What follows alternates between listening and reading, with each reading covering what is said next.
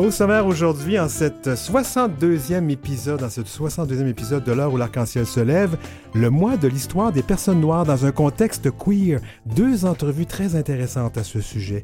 Éviter les problèmes de facturation à l'achat de médicaments, ça peut être très coûteux pour les patients et patientes, surtout ceux et celles qui doivent prendre des médicaments très chers. Je pense à tous ceux qui prennent des médicaments ou tous ceux qui prennent des médicaments contre le VIH. Et puis, désirer autrement, et la complicité des fjords. Ce sont les titres discutés à la chronique Lire C'est Queer. L'heure où l'arc-en-ciel se lève en ce lundi 5 février 2024, fier de souligner le mois de l'histoire des personnes noires.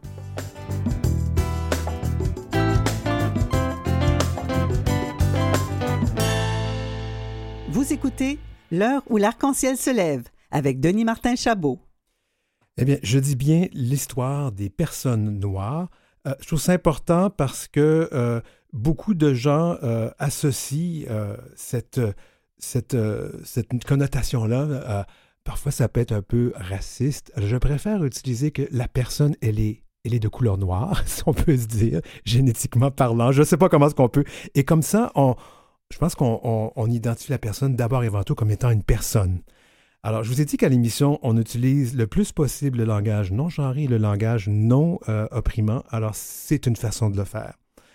Euh, je voulais donc vous dire qu'on parle de l'histoire des personnes noires. Parce que, encore une fois, il y a beaucoup de personnes qui ne savent pas ça.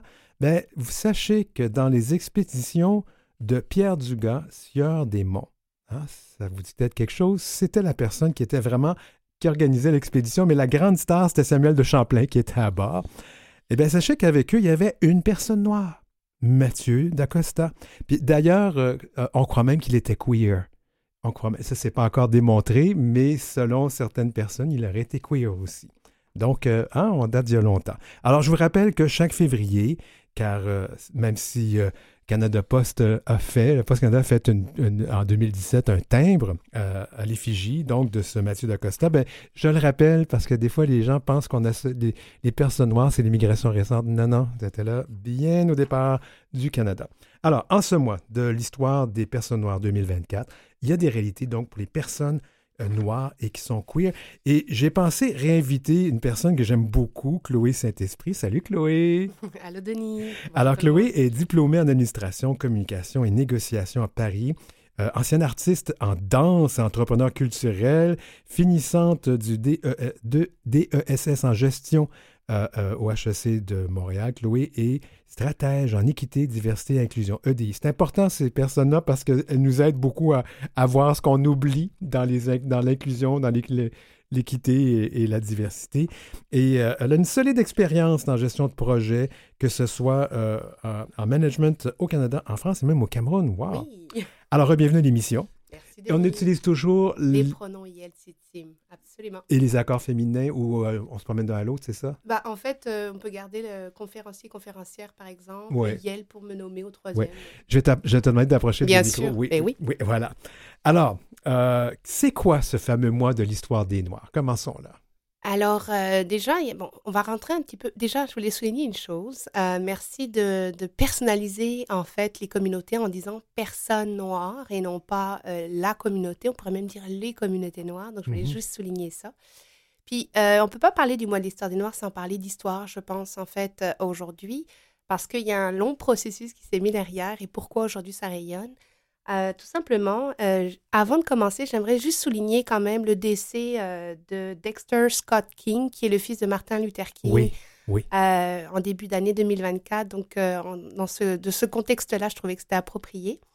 Puis, en fait, le mois de l'histoire des Noirs, c'est tout simplement pour reconnaître que les communautés ou les personnes issues des communautés noires ont contribué, en fait, à l'histoire du Canada, à l'histoire des États-Unis et euh, même l'ONU, en fait, a reconnu une journée internationale euh, des euh, personnes d'origine afrodescendante, mm juste pour reconnaître leur contribution, en fait, dans l'histoire telle qu'elle est aujourd'hui. Mais il y a une petite histoire, parce que tu as parlé justement de M. Dacosta. Oui. en fait, il y a quand même un contexte, ça vient des États-Unis, hein, on ne va pas se le voiler. Étant, étant donné qu'on est à côté des États-Unis, ben, le Canada et le Québec sont impactés un petit peu par ce qui se passe là-bas. Donc, ça commence en 1926. Euh, c'est l'Américain Carter J. Euh, Woodson qui en fait instaure cette semaine. Au début, c'était une semaine. Hmm. Mais c'était bien sûr dans le milieu universitaire, parce qu'ils voulaient voir un petit peu plus de représentativité dans les manuels scolaires. Ouais. Suite à ça, ça a un peu migré euh, justement euh, vers le Canada. Et pourquoi aussi le choix du mois de février? Parce que justement, des, comme personne, des personnes euh, publiques et même politiques comme Frédéric Douglass, Abraham Lincoln, en fait, euh, qui ont été des alliés aux causes noires, euh, tout simplement, c'était leurs anniversaires, étaient en février, donc ça corrélait bien. Puis suite à ça, au Canada, bon, il y a eu quand même le Ontario Black History Society, euh, qui a été fondé en 1978 et qui a un peu ramené ce projet-là au Canada. Et bien sûr, en 95, Jean-Augustine, première Cana- Canadienne noire élue au Parlement, quand même 95, Mhm. euh, elle avait officiellement adopté à la chambre, par la Chambre des communes, justement, qu'on instaure ce mois de l'histoire des Noirs ici. Puis il est vraiment célébré au Québec depuis 2007. Donc c'est encore très, très frais, très récent. D'accord. Et pourtant, nous avons une fait d'importantes communautés S noires euh, oui. au, au- au Québec, là. Parce que y a- il y a- les gens associent beaucoup aux personnes haïtiennes, mais il y a des personnes d'un peu partout Merci. qui ont la peau plus foncée. Et voilà.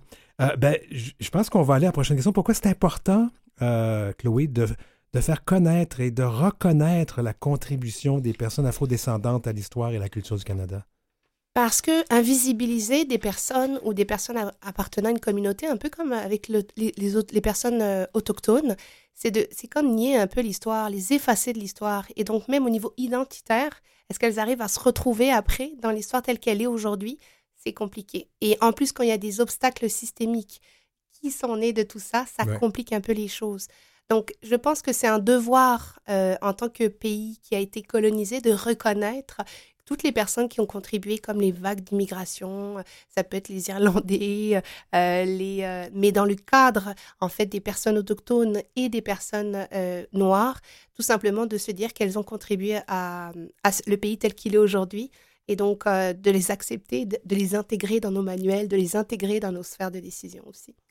Là, je vais dire quelque chose que les gens vont peut-être être surpris d'apprendre, mais les communautés noires et autochtones ont été au premier plan dans l'histoire des mouvements des droits LGBTQ+.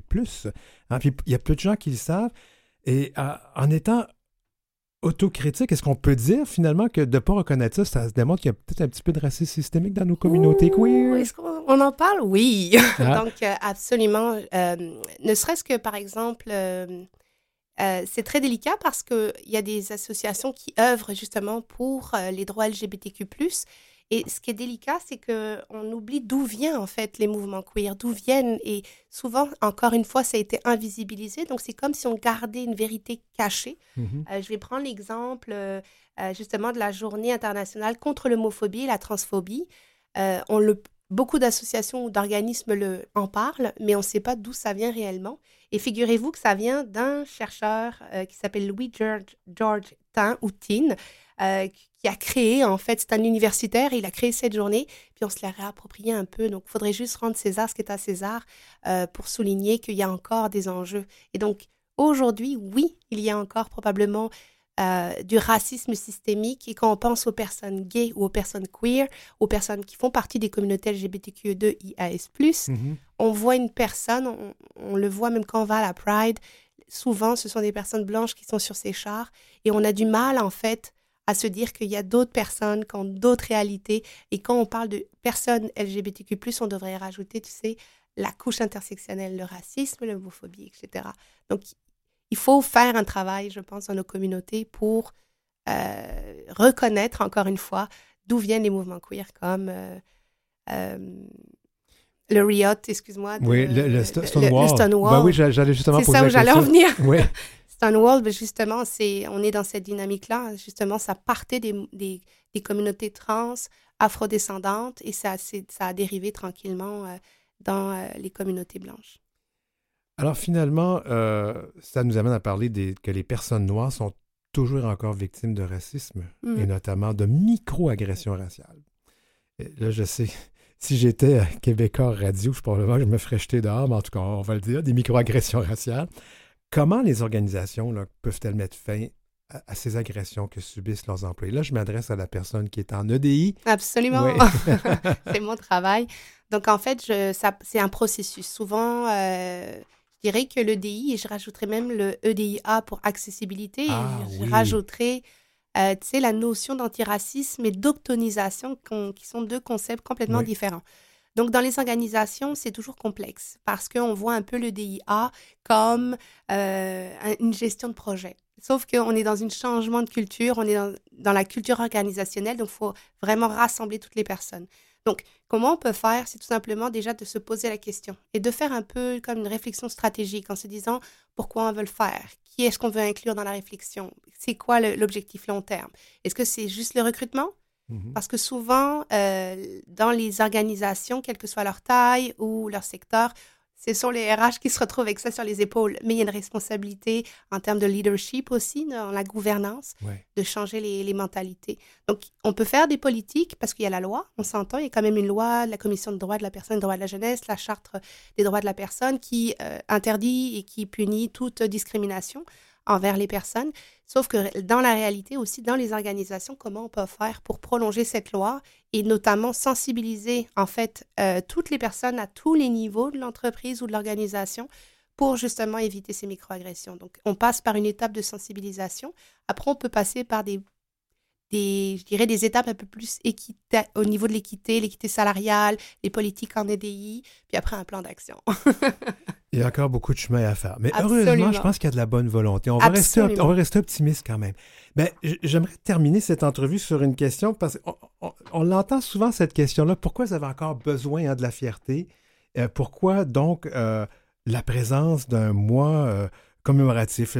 Je vais citer l'acteur Morgan Freeman qui euh, a déclaré dans une entrevue, mais je veux pas d'un mois de l'histoire des Noirs. L'histoire des Noirs, c'est l'histoire américaine. Est-ce qu'un mois de l'histoire des Noirs peut euh, malheureuse- malheureusement favoriser peut-être l'exclusion en se disant, plutôt que l'inclusion en disant, ben là, c'est le mois de l'année, on parle d'eux autres, puis après ça, on n'en parle plus, genre? je- Bah, c'est justement ça, et c'est ça où il y a le rôle des institutions. Donc, si je reprends un petit peu la question que tu as posée juste avant, parce qu'il y a quand même des chiffres qui sont frappants. Mm. Euh, il y a un rapport de Randstad qui est sorti de- le 2 février 2023, ce qui est extrêmement récent, qui mentionne que la majorité, donc soit 77% des Canadiens racisés admettent s'attendre à faire part à de la discrimination au travail. Hmm. Donc cet enjeu-là, il est encore dans nos, dans nos organisations.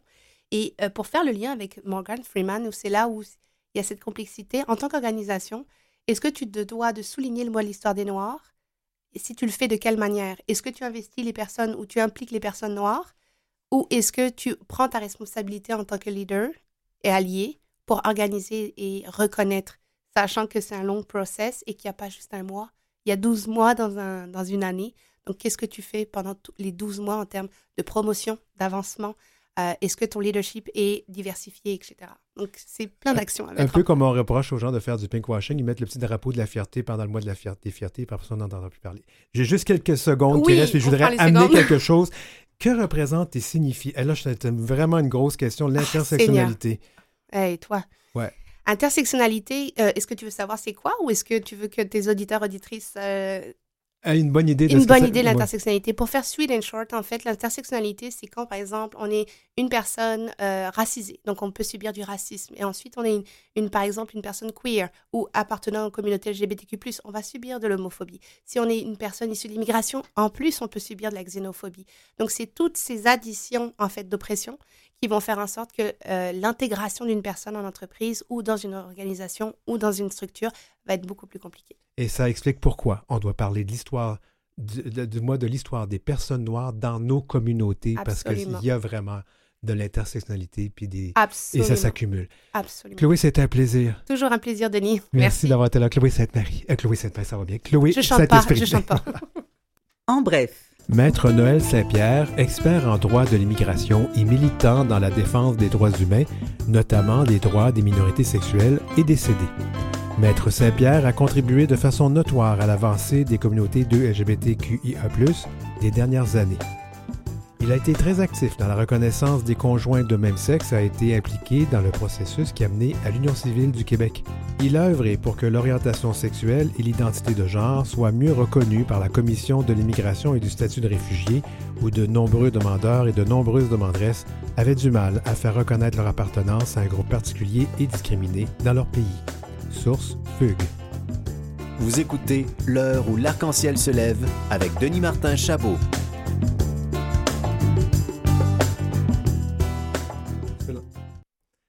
Bon, on va continuer euh, cette, ces, conversations sur euh, le mois de l'histoire des personnes noires. Le deuxième invité que je reçois aujourd'hui s'appelle Laurent Francis Ngoumou. C'est un expert en questions de droit d'asile. Euh, il termine un doctorat en travail social à l'Université Laval, notamment sur l'intégration et l'intervention sociale dans un contexte de minorité sexuelle et aussi sur les politiques de migration internationale et de santé mentale. Écoute, je, lisais son CV, je me disais, ça va me prendre à peu près toute l'émission pour en faire en parler, mais je vais juste continuer, puis on va aller à lui tout de suite. Camerounais d'origine, il poursuit donc ses études au Canada et s'implique dans plusieurs organisations d'aide aux personnes immigrantes et réfugiées, notamment au Conseil des agences de services aux immigrants de l'Ontario, comme intervenant psychosocial à Interling, chargé de projet chargé de recherche à l'Université de Montréal. Il est aussi engagé dans une myriade d'organisations queer et pour les personnes immigrantes et les personnes noires. Misère, je l'ai dit, un CV comme ça, c'est une bonne douzaine de pages. Bienvenue à l'émission, euh, Laurent Francis. Oui, merci beaucoup. Euh, merci beaucoup à Chloé qui est partie tout à l'heure euh, et merci beaucoup de m'accueillir dans, dans votre émission. On est là pour, on est là pour bâtir un Canada multiculturel. On est là pour bâtir un Canada euh, qui sera un exemple des pays à travers le monde, au fait. Ben justement, je pense qu'avec des personnes comme toi et Chloé, elle est encore en studio, Chloé, parce qu'elle voulait entendre l'entrevue. que si jamais si tu le permets, ça se peut qu'elle intervienne pour euh, parce qu'elle m'a dit qu'elle t'aimait beaucoup. Oui, euh, elle, pourrait intervenir, pas de souci. Alors, Laurent Francis, euh, je, parce que c'est une tradition que lorsque nous avons une nouvelle personne à l'émission, on lui, on lui demande quels pronoms et quels accords on utilise avec toi.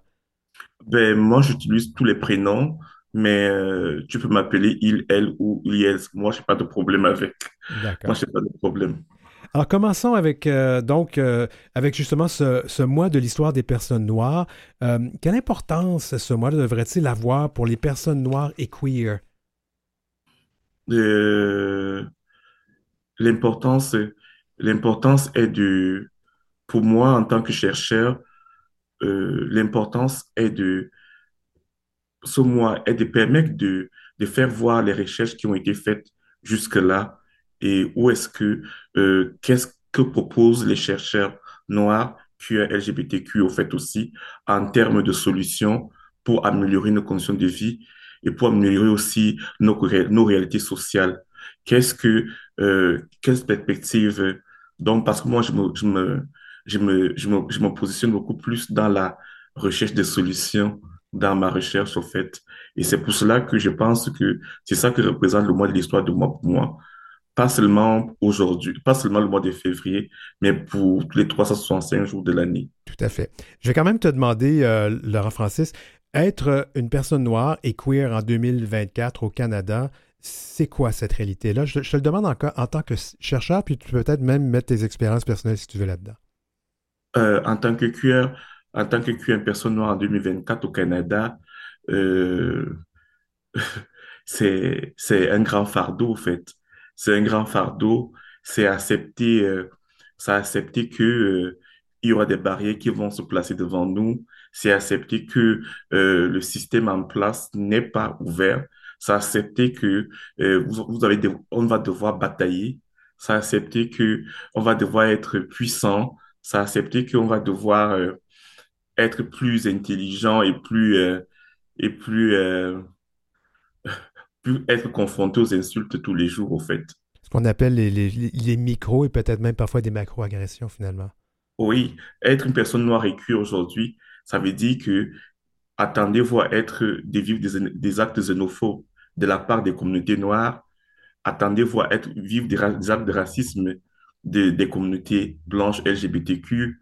C'est attendre que même l'Église vous rejette, c'est attendre vivre seul vivre seul entre toutes ces deux communautés, au fait. Parce que je lui dis, pourquoi est-ce que je lui dis euh, Je lui dis souvent parce que euh, de mon expérience, de mon expérience et aussi de mes analyses en tant que chercheur, durant le mois de l'histoire des Noirs, euh, on n'appelle pas souvent les personnes noires à aller intervenir lors des conférences. Ben, c'est beaucoup plus, j'ai l'impression que durant, durant le mois de l'histoire des Noirs, on est invisibilisé mais les communautés noires deviennent subitement hétéronormatives, au fait. Donc, et les seules fois que j'ai été invité, il faut le dire, c'est dans les communautés blanches durant le mois de soie des Noirs. C'est pas les communautés blanches, au fait. On dirait que dans nos communautés, il y a encore beaucoup de tabous ici au Canada. Il y a encore beaucoup de tabous. J'ai vu la majorité des programmes. En aucun programme, j'ai vu euh, parler des personnes intersectionnelles, personnes LGBTQI. On ne parle pas de ces personnes à de nos communautés. Et aussi, euh, c'est cette invisibilisation-là qui continue de, de toutes parts, en fait, aussi. C'est c'est attendre à mener un combat coriace, vraiment. Wow, euh, ça, ça, dit beaucoup de choses, hein? ça nous touche beaucoup. J'aimerais juste quand même, j'espère que nous ne sommes pas considérés comme une communauté euh, blanche ici parce qu'on essaie vraiment de, de s'associer et d'ouvrir nos cœurs et nos portes euh, et nos micros à tout le monde. Et, moi, je, je, dois dire que Laurent Francis m'a contacté sur les réseaux sociaux. J'ai trouvé ça génial. On a fait une entrevue il y a quelques semaines. Où on a parlé de l'équité dans l'emploi. Et c'est quelque chose qui le tient à cœur. Puis je pense qu'on pourrait peut-être justement aller plus précisément l'équité. C'est quoi euh, la situation dans le domaine de l'emploi en ce qui concerne l'équité pour les personnes queer et noires? Laurent Francis, ça c'est ton domaine. Oui, euh, l'équité aujourd'hui, si on parle de l'équité aujourd'hui au Canada, il faut aller, dans l'histoire, au fait, déjà, de connaître qu'au Canada, dans les années 1970 et 60, entre 1970 et 80, les syndicats, les groupes de femmes et les autres organisations étaient préoccupés par l'équité et les barrières qui empêchaient de nombreux Canadiens d'avoir ça à l'emploi. Et ces, ces, syndicats et ces femmes ont mis la pression au gouvernement, aux pressions sur les gouvernements fédéraux et provinciaux pour qu'ils prennent la mesure, les mesures appropriées face à cela. C'est suite à ces pressions que, en 1986, le gouvernement fédéral crée une loi, met en place une loi, une loi sur l'équité en matière, euh, matière d'emploi. Et cette loi contenait quatre groupes de personnes, les femmes, les autochtones, les personnes handicapées et les membres des minorités visibles. Et on s'est rendu compte que, donc ça veut dire que la loi, elle est là depuis 86. Et aujourd'hui, quand on fait les bilans en 2024, on se rend compte que beaucoup de groupes, plus particulièrement les personnes noires, queer, sont encore invisibilisées et ont, encore des problèmes d'accès à l'emploi de nos jours. Et la, question qu'on se pose, pourquoi, pourquoi est-ce que cela arrive de nos jours encore? Ben Maintenant, lorsque j'irai regarder les données probantes, par exemple, on a, par exemple, Paul Haidt qui a fait une étude sur le problème d'accès en 2012 pour les immigrants à l'emploi. Euh, et il a démontré que les, personnes immigrantes étaient discriminées à l'emploi. Si combien de fois les personnes immigrantes sont discriminées à l'emploi, combien de fois les personnes LGBTQ là-dessus On revient on revient sur euh, euh, les études que Jade Admid a en 2017 sur le rapport sur le racisme systémique en région de Montréal, où dans ce rapport-là, elle démontre aussi les problèmes d'accès à l'emploi que vivent les personnes noires euh, LGBTQ. On a le rapport de la, en 2017 toujours, on a le rapport de la Fondation Jasmine Roy qui euh, démontre que les personnes noires LGBTQ ont des problèmes d'accès à l'emploi. Et on a aussi une enquête menée même aussi récemment par euh, l'organisme Enchanté. Et moi-même, en fait, aussi, j'ai écrit un guide avec Franco Cure, Franco Cure en Ontario, où euh, j'ai mené une enquête auprès de 36 personnes immigrantes LGBTQ. Et là, ces personnes, dans, dans mes recommandations et dans mon enquête, euh, je démontre au fait aussi, ces personnes démontrent qu'ils ont les problèmes d'accès à l'emploi. Donc la question que je pose, c'est que depuis 1986 jusqu'en 2024, pourquoi est-ce que ces personnes ne sont pas toujours, on parle toujours du même problème, pourquoi est-ce que ces personnes n'ont pas toujours intégré les emplois au fédéral, dans différentes organisations? Et qu'est-ce qui bloque au fait? Qu'est-ce qui bloque? Qu'est-ce qui bloque? La question, qu'est-ce qui bloque? Ça veut dire que euh, est-ce que le gouvernement en place fait du tokenisme? Il faut comprendre ici que le tokenisme, c'est une forme qui consiste à dire à prendre des noirs dans les postes de euh, euh, dans, des, dans, des, postes pas de, de, de décision euh, le tokenisme, c'est une manière de. Attendez. Le faire valoir, en fait. Hein, euh, faire valoir. C'est une pratique à laquelle un groupe ou une organisation a recours, à, un, organisme a recours afin d'inclure des personnes noires minoritaires dans le but de pouvoir les, les taguer, d'être inclusives, alors que au fond, ça n'existe pas, en fait. Est-ce qu'alors, ou alors, est-ce qu'ils font du pinkwashing C'est la question qu'on se pose au fait. Parce que euh, moi particulièrement, je prends de mon expérience là et de mes amis euh, qui, qui vivent sur Montréal, des personnes noires, des personnes trans noires, qui ont toujours postulé des postes à des emplois, qui ont des compétences, mais jamais, mais jamais ont été recrutés. Jamais on les a recrutés. Je parle de mon expérience là, mais on parle toujours chaque année de l'équité en matière d'emploi, de recruter des personnes compétentes noires. On ne sait pas ce qui se, qu'est-ce qui se passe en fait. Je, Il y je vais, a, je vais devoir, je, je vais, je vais devoir accélérer parce que notre, notre temps cool, c'est cool. Puis je veux vraiment savoir, est-ce qu'il y a des choses qui pourraient être faites aujourd'hui pour améliorer le sort des personnes euh, queer et noires? oui, il y a beaucoup de choses qui peuvent faire, euh, peuvent être, peuvent être faites aujourd'hui. Par exemple, euh, les, le gouvernement fédéral, par exemple, et les organisations peuvent recruter des personnes, des chercheurs noirs LGBTQ qui font de la recherche sur ces, problématiques-là, euh, travailler ensemble avec les organismes qui travaillent dans ce domaine-là et réfléchir ensemble au fait. Qu'est-ce qui se passe souvent dernièrement lorsque le gouvernement invite autour de la table à faire des réflexions en ce qui concerne les noirs LGBTQ, on invite seulement le milieu communautaire. Et le milieu communautaire, alors qu'il laisse le milieu de la recherche. On n'appelle jamais les chercheurs Mhm. parce que ensemble, le milieu, le milieu communautaire et le milieu de la recherche, nous sommes importants, mais on doit travailler ensemble, au fait, pour apporter des, so- des solutions novatrices et des solutions qui vont permettre un changement.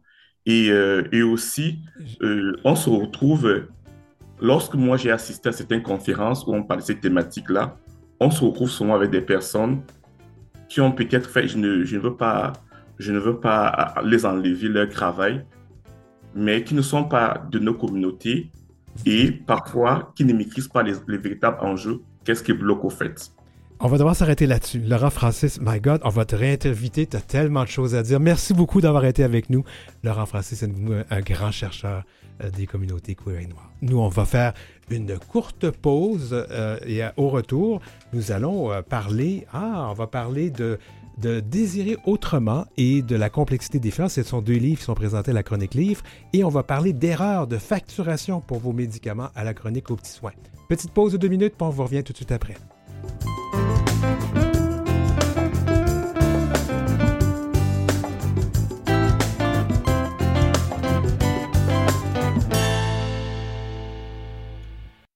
L'heure où l'arc-en-ciel se lève avec Denis Martin Chabot.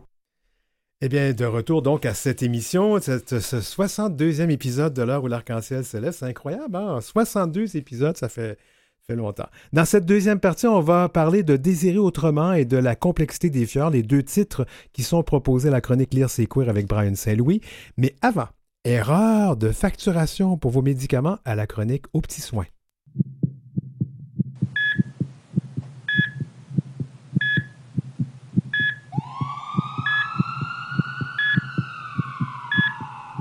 Aux petits soins Attention, code rouge. avec Gengis Grenier. Salut, Gengis! Salut Denis Martin, ça va bien? Ça va bien, toi? Ça va toujours bien. Là, on va parler de médicaments aujourd'hui, de pharmacie. euh, Facturation, assurance facture. privée, assurance publique, euh, remboursement, c'est un peu, euh, c'est euh, c'est un univers qui euh, qui euh, est quasiment anxiogène quand ma la clientèle. maison. Ouais, oui, ma clientèle m'en parle des fois. il- à chaque début d'année, puis là, on- ça tombe bien, on est en février, Oui. c'est les renouvellements d'assurance, euh, changement d'emploi pour le, certains. le- fameux 20% qu'il faut payer. Oui, non, mais comment s'y retrouver? Ben, écoute, il faut, que tu- faut que je te dise, quand j'ai vu le sujet que tu me proposais, j'ai dit, je vais quand même faire une anecdote. Moi, mon assurance, j'ai une assurance privée avec mon ancien employeur, dont je suis retraité, mais j'ai le droit, j'ai le droit à cette assurance. Ils ont décidé en avril qu'ils recommençaient à me charger parce que j'avais soi-disant pas payé les, les fameux 20% Puis comme j'ai le VIH, je peux t'imaginer que ça valait quand même 300 dollars par mois. Et il a fallu que je me batte avec eux là, pendant longtemps. Mais je me dis, quelqu'un qui n'a pas cette résilience-là, et j'avais les moyens quand même de payer puis de me faire rembourser, euh, ça peut causer des problèmes. Fait que ça m'a vraiment touché cette, euh, Ben, ce je- écoute, ça fait ça fait dix ans que je travaille un peu, euh, en, ben, que je travaille en VIH, en santé sexuelle et tout ça. C'est comme un sujet, c'est- comme un peu le show Truman. C'est quelque chose qu'on revit à toutes les années au mois de janvier. Au mois de février, les patients reviennent, non, non, comment ça, je dois repayer de l'argent, puis là, j'ai changé d'assurance.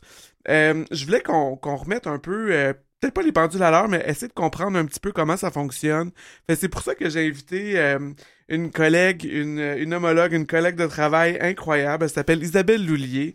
Euh, là, je vais, elle travaille, elle travaille au Proxime Amin Ben Abdenabi et euh, Emmanuel G. Thibodeau. Est-ce que je me suis trompé sur la prononciation? On l'appelle la pharmacie du village. La pharmacie du village. Isabelle est une pharmacienne quand même assez rayonnante, à- très appréciée de la clientèle que j'ai en commun avec elle. Puis je pense que c'est une personne assez... euh, que, que, que la droiture puis l'exactitude euh, euh, La pour rigueur. oui, pour venir nous démêler un, un petit peu tout ça, tu sais. Moi, toi, tu dis que tu as des assurances privées, Denis Martin. Oui. Moi, j'ai des assurances publiques. Puis moi, je suis content parce que c'est quand même stable et facile à comprendre. Mais tu vois, Isabelle, me- on se parlait tantôt, puis elle vient de me rappeler quelque chose. Elle dit, ben non, Gengis, elle dit, c'est 700 dollars de plus par année qu'on oublie parce qu'on fait faire les impôts et tout. Ouais. Puis, euh, des fois, on a de la, de la patientèle, la clientèle qui se disent... euh, Isabelle pourra peut-être opiner un peu plus... euh, va pouvoir opiner en, en détail. Tu sais, la clientèle se disent « Oui, mais ça me coûte moins cher avec la RAMQ, même si j'ai des assurances privées, je vais dire au pharmacien que je suis assuré avec la, la RAMQ. » Pas une bonne idée. Ouais, fait que là, il y a des situations particulières dans lesquelles la clientèle peut se ramasser avec des factures, imagine-toi, 30, 60 000 dollars. Ben voyons. Ouais, oui, dis déjà que en, en début d'année, quand c'est le renouvellement des, Ouais. des primes annuelles, tu sais, on a des factures qui peuvent s'élever jusqu'à 300 400 dollars par mois, quelques mois pour les antirétroviraux, Mm. puis ensuite, quand que la prime, là, il va falloir qu'on démêle tout ce beau vocabulaire-là, La franchise. la fait. franchise annuelle, franchise mensuelle, Elle est atteinte, c'est fini, il paye plus pour le restant Ben, de l'année. Écoute, Isabelle, je, je... moi, là, je t'assurais avec la RAMQ. Le fonctionnement, explique-moi un petit Alors, peu, là. Comment ça Résume- se passe? C'est que si ton employeur ne peut pas t'offrir une assurance privée, tu es obligé de t'inscrire à la RAMQ. L'assurance médicaments, c'est obligatoire. OK. Donc, euh, On fait ça en ligne? euh, on peut les appeler ou on fait ça en ligne, oui. Le OK, mieux, puis ça- de les c'est combien, ça? pour Ça le- coûte environ 700 dollars par an, puis c'est prélevé directement sur les impôts. Donc, on ne se rend pas forcément compte, mais on la paye, l'assurance médicaments. Ouais, avec mais moi, je paye un 97 C'est ça. dollars de plus par En mois. plus, donc la franchise maximum, ce qu'on peut payer avec la RAMQ, c'est 99 et 65 par mois. OK, fait que là, on parle de 99 et 65 fois 12, on est à C'est ça. 900 quelques, plus le 700 Plus, dollars. ouais. Fait qu'on est à 1000, Ah, 1600. 2000, je dirais. ouais. Ah ouais, littéralement. Et la franchise. Hey, tout Non, ça- elle, elle est inclue. La Elle est franchise, incluse, 100, elle est ça fait incluse. 1200, 1900 par an. C'est ça. Donc, c'est sûr que si on paye en plus des assurances privées avec son employeur, ça revient très cher. C'est ça- extrêmement compliqué. Vous trouvez pas? je- ben, un petit peu. Moi, je, en tout cas, je trouve que c'est cher pour du générique. Oh. C'est le maximum, 99. Après, Ouais. c'est un pourcentage, donc ça peut être moins cher aussi. La, la situation dans laquelle je voulais qu'on qu'on qu'on amène peut-être un peu la, le, le, le- voyons, un certain avertissement euh, gentil là, envers, euh, envers la clientèle, surtout les utilisateurs d'antirétroviraux. Euh, si, mettons, quelqu'un qui était sur l'assurance maladie a un employeur au privé, change de compagnie d'assurance pour le privé. Ensuite, Et elle nous avise pas, c'est ça? Ouais, ben, quel genre de situation? Euh, je- moi, ça m'est arrivé trois fois l'année passée, Mm. la clientèle qui arrive. Changes, monsieur l'infirmier, j'ai un bill de 30 000 pièces. Tu sais, déjà que les plusieurs centaines de dollars en renouvellement annuel en début d'année, C'est beaucoup. Ouais. Comment qu'on peut se ramasser avec un bill de 30 000 dollars? Mais par exemple, euh, on est assuré avec la RAMQ, on trouve un travail, on, a- on paye l'assurance euh, privée, mais on oublie de le dire à la pharmacie. Donc en fait, la pharmacie continue à facturer à la RAMQ. Quand c'est des médicaments pour le VIH, par exemple, ça peut être jusqu'à 1500 dollars par mois. Ouais, et ça s'accumule. Et c'est ça. Et tous les mois, en fait, on, on transmet à la RAMQ une facture, euh, sauf que c'est pas la RAMQ qu'on devrait, la transmettre. Et donc le jour où la RAMQ se rend compte, elle demande de rembourser tous les mois euh, qu'elle a payé pour rien, en fait. Donc là, c'est la personne qui doit faire l'avance, qui doit rembourser la RAMQ, après se retourner vers son assurance privée. Et c'est pas évident parce que ça peut prendre beaucoup de temps. Puis... Est-ce que les compagnies d'assurance privée finissent par rembourser? Oui, ou- parce qu'elles sont obligées. Mais sont obligées de la Des fois, il faut leur tordre le bras un peu, par contre. Ça prend des factures, Ouais. ça peut être long, puis c'est ça, c'est plusieurs milliers de dollars, voire dizaines de milliers de dollars à avancer. Quoi. Le, le patient doit payer ça de sa poche? Il doit payer à la RAMQ d'abord et après se faire rembourser. OK, mais, Ok. I mean, je sais pas... J'ai pas nécessairement euh, des dizaines de milliers de dollars sur le loose dans mon compte. ça. Après, je sais pas, peut-être que la RAMQ fait des ententes de paiement, puis ça peut, ça peut Ok. attendre un petit peu, mais c'est toujours très stressant pour les patients parce que. Ou alors, par exemple, euh, ils ont un- une ordonnance pour une chlamydia ou une gonorrhée, donc c'est des codes K. C'est forcément payé par la RAMQ. Donc nous, on coche RAMQ, parce que des fois, on oublie de décocher et de remettre l'assurance privée et on facture à la RAMQ.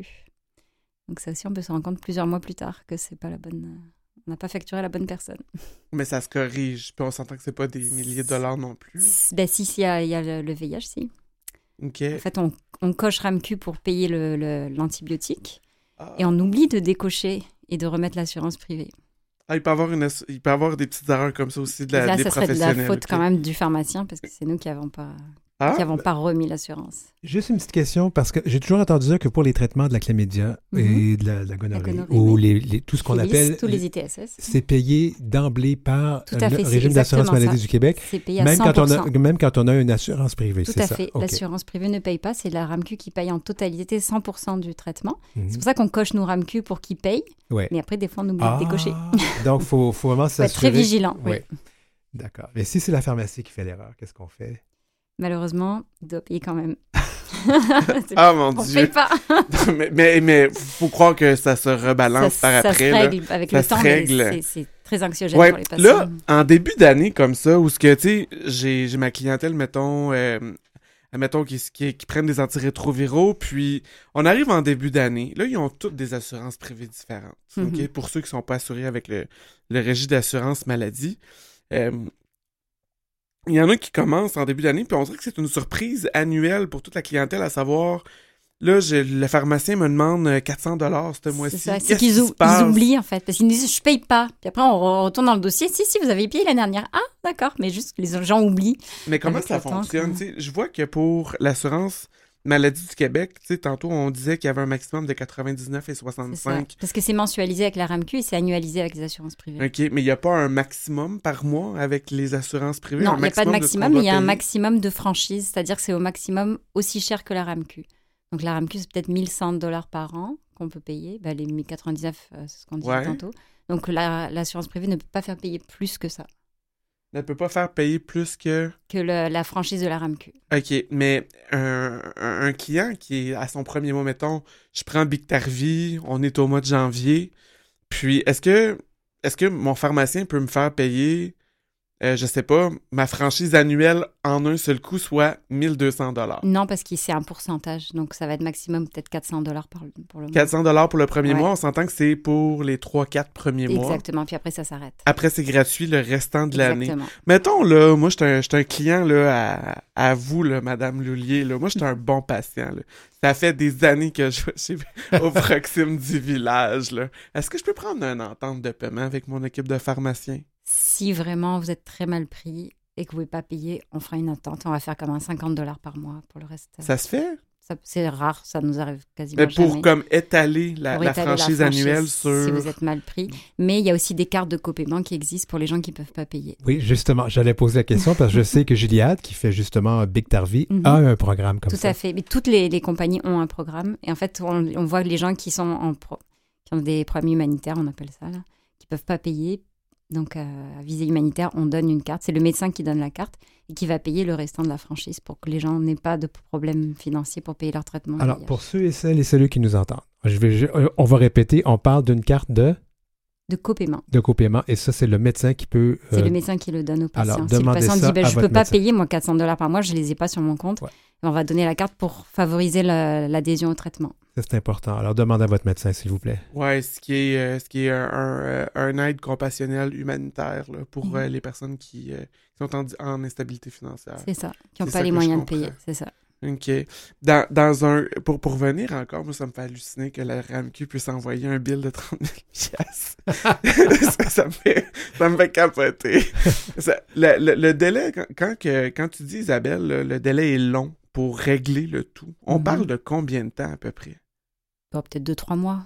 Deux, tro- deux trois mois pour régler Le problème d'assurance. le problème d'assurance. Ouais. Moi, je peux pas dire, OK, voici le bill de 30 000 à mes assurances privées, organisez-vous avec la Non, RAMQ. il faut que ça passe par le La- le, patient. le, le, le client devient son, euh, Il est responsable. Ouais. Ouais, l'intermédiaire. Il doit, il doit comme assumer la communication. C'est ça, je comprends. C'est lui qui doit. OK. Je lisais aussi une chose qui m'avait étonné, parce que même moi, j'ai déjà fait l'erreur une fois de pas de pas avoir avisé que je changeais euh, d'assurance. Moi, c'était des assurances privées vers la RMQ, où ce que j'ai euh, où ce que j'avais perdu mes assurances privées. Puis on avait continué à biller à, la- à, la, à, à- à mes assurances privées. Puis Ils maintenant, ça a comme bloqué. ont demandé de me, me rembourser, mais eux autres, j'ai comme l'impression qu'ils s'en rendent compte plus rapidement. Ça se peut. Oui, c'est possible. Wow. Fait que faut vraiment être vigilant. C'est Faut ça. aviser. Il faut le toujours regarder ses factures. Ouais. C'est très important. Puis de, de- de bien aviser son ou sa pharmacienne ou son pharmacien lorsqu'il y a des. Lorsqu'il y a un changement d'assurance, puis se désinscrire et de s'inscrire à la RMQ Oui. quand c'est le Ça temps. prend 24 heures, s'inscrire à la RAMQ. Et c'est ça, c'est vraiment important de le faire. Et important de se désinscrire aussi parce qu'on paye en double. On paye sur son, sur son, Sur son chèque de son paye, chèque de paye plus sur ses impôts. Donc ça fait vraiment cher à la fin de l'année. ça fait vraiment cher. Ah mon Dieu. Ben, je vous remercie tous les deux d'avoir été là. Mais merci à toi, Merci Denis pour Martin. l'invitation. Alors, merci donc à Isabelle Loulier qui est pharmacienne et merci à Gengis Grenier, notre, notre infirmier qu'on adore, On se revoit dans un mois. dans un mois. Vous écoutez L'heure où l'arc-en-ciel se lève avec Denis Martin Chabot.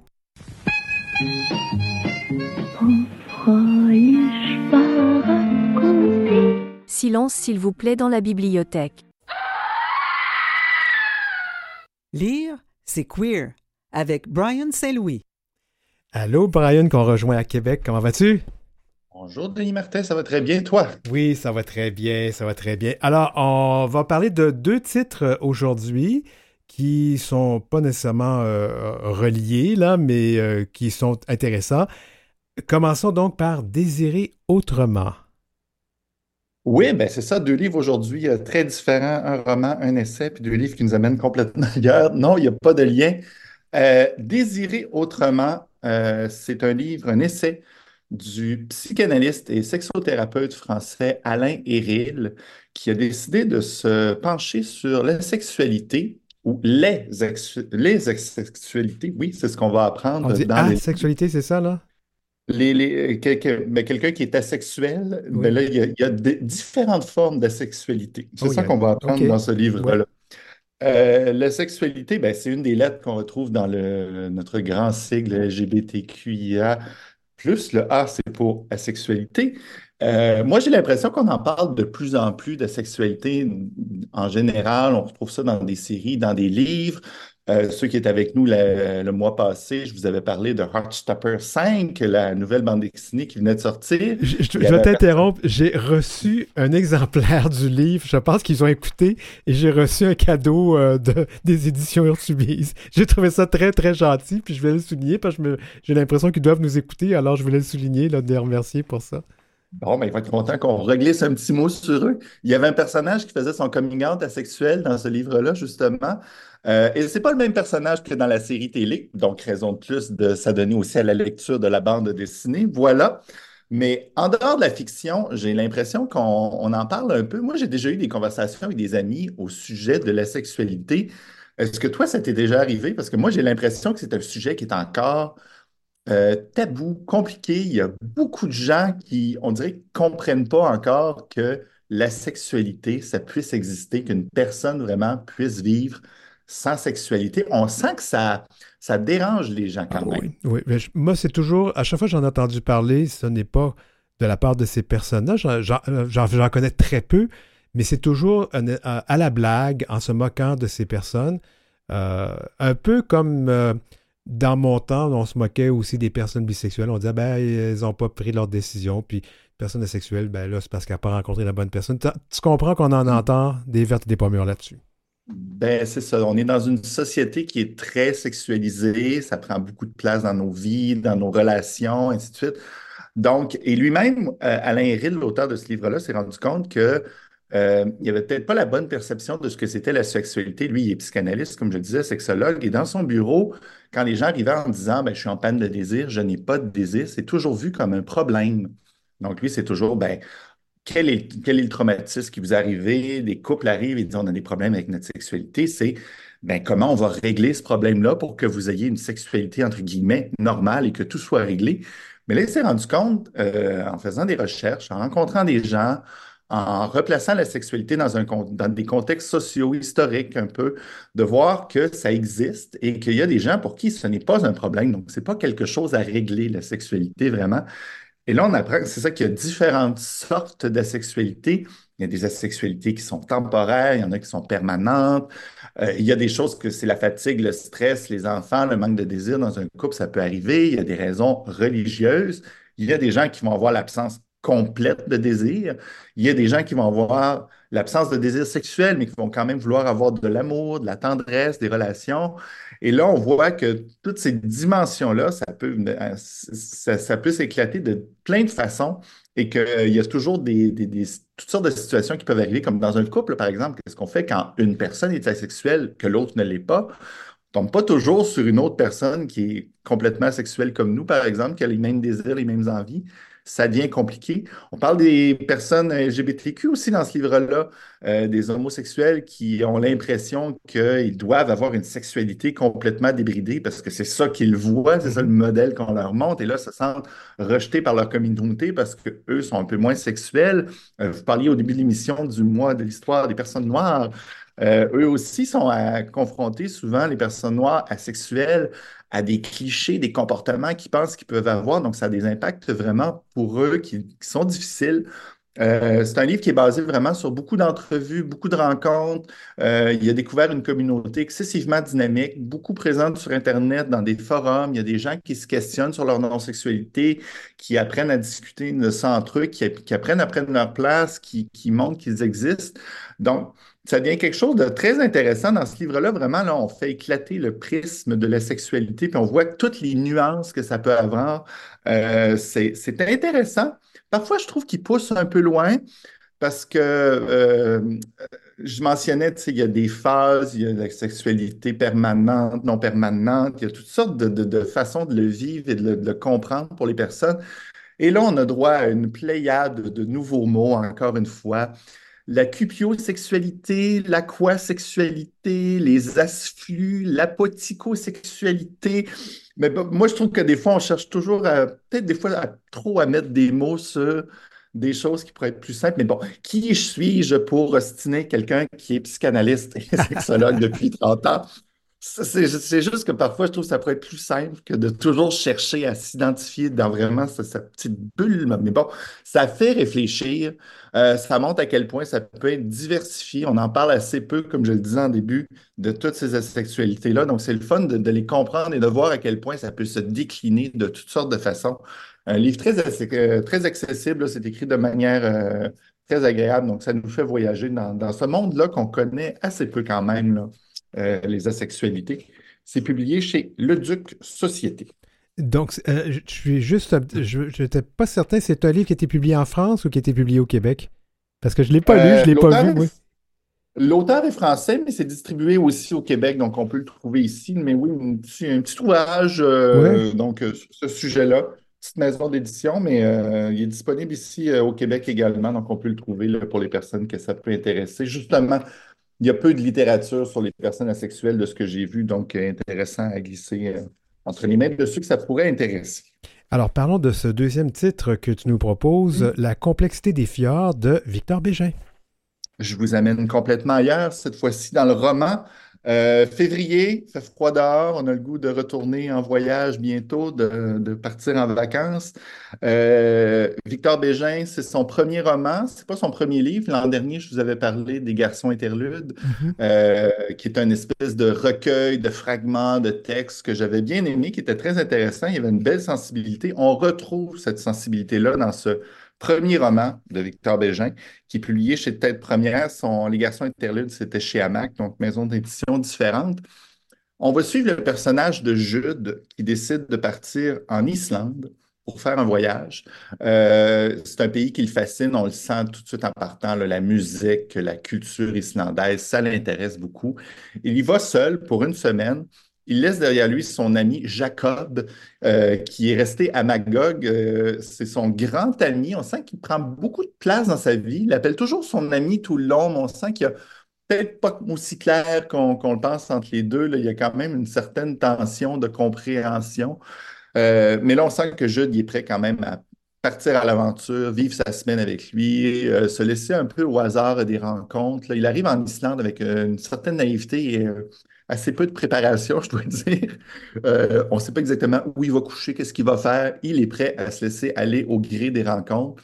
Et c'est exactement ça qu'il va faire tout le long du, livre, donc tout, tout, le long de sa semaine.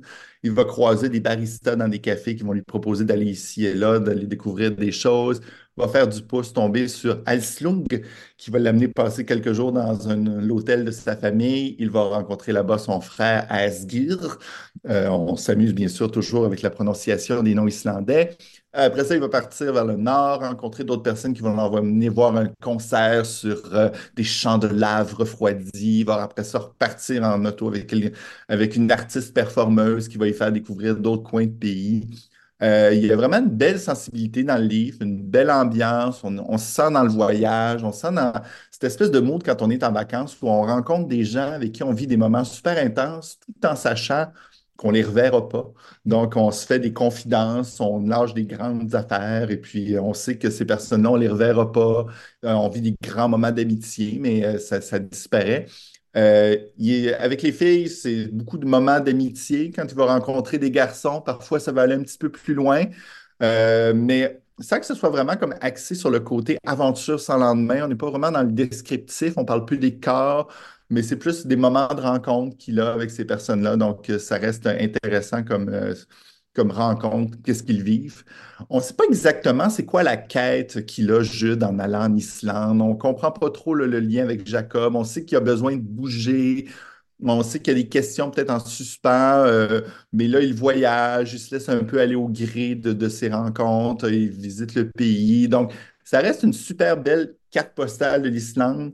Euh, on sent que Victor Bégin a un réel amour pour ce pays-là aussi, que ça l'intéresse beaucoup. Il y a énormément de, descriptions de paysages, de descriptions d'ambiance. On parle beaucoup de culture, de musique. On va nommer des noms de chanteurs, des choses comme ça. Mais euh, est-ce que le personnage de Jude va rapporter plus de souvenirs que de grandes réponses à ces questions? Ben, on ne sait pas trop. Euh, il nous parle aussi beaucoup du diamant qu'il traîne avec lui en vacances. Son diamant, c'est ça, c'est le passage plus poétique du livre. C'est comme un peu son âme ou son cœur, on ne sait pas trop, quelque chose qui vit à l'intérieur de lui, un diamant à polir peut-être au gré de ses rencontres. C'est le, moment un peu plus poétique quand même. Mais euh, donc, c'est ça, un, moment quand même de sensibilité, de voyage. Ça nous donne le goût de voyager, de découvrir ce pays-là une belle sensibilité. Ce ne soit pas un roman transcendant avec une histoire incroyable, mais des beaux moments, des belles rencontres et une belle sensibilité. On a mis sa plume à Victor Végin dans, ce roman-là. Donc, euh, je conviens, tu as aimé. Oui, j'ai quand même aimé, c'est ça, ça nous fait voyager ces romans-là. Puis on, retrouve nos, nos, propres souvenirs de voyage, on découvre un peu comment ça s'est passé. Il rend bien ce moment de, de, vacances où on se lie avec des personnes. Euh, ça, c'est le, meilleur bout du livre, vraiment, où il, y a des grands moments de rencontre. Et puis, on, sait que ces, ces personnes-là, on ne les reverra pas, euh, notamment avec Asgir, qui est le, frère de la fille qui lui fait un lift. Ils vont vivre quelque chose d'un peu plus, euh, d'un peu plus poussé en quelques jours à peine, mais c'est ça, on sent que ça va passer, puis il rend bien cette espèce de, de naïveté-là des rencontres qu'on fait en voyage. Donc, euh, très intéressant. Donc, c'est le titre, c'est la complexité des fjords. La complexité des fjords, oui. Euh, parce que nous, ici au Québec, on en a juste un fjord, alors qu'en Islande, ils en ont tellement. Voilà. Et c'est publié chez Tête Première. Ben, merci beaucoup, Brian Saint-Louis, euh, qu'on retrouve une fois par mois pour parler de, de littérature queer. Parlant de ça, je vais me permettre, hein, j'ai un petit peu de temps, je vais me permettre une petite euh, promo euh, pour moi-même, mais en fait pour tout d'autres, plein d'autres artistes.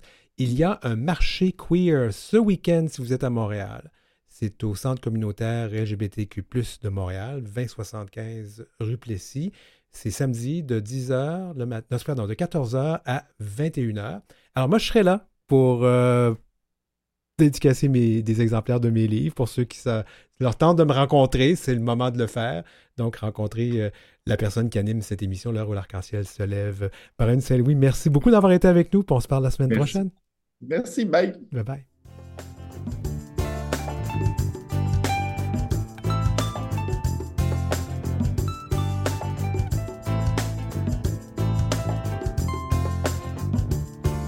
Pour joindre l'équipe, écrivez-nous à heurciel.gmail.com.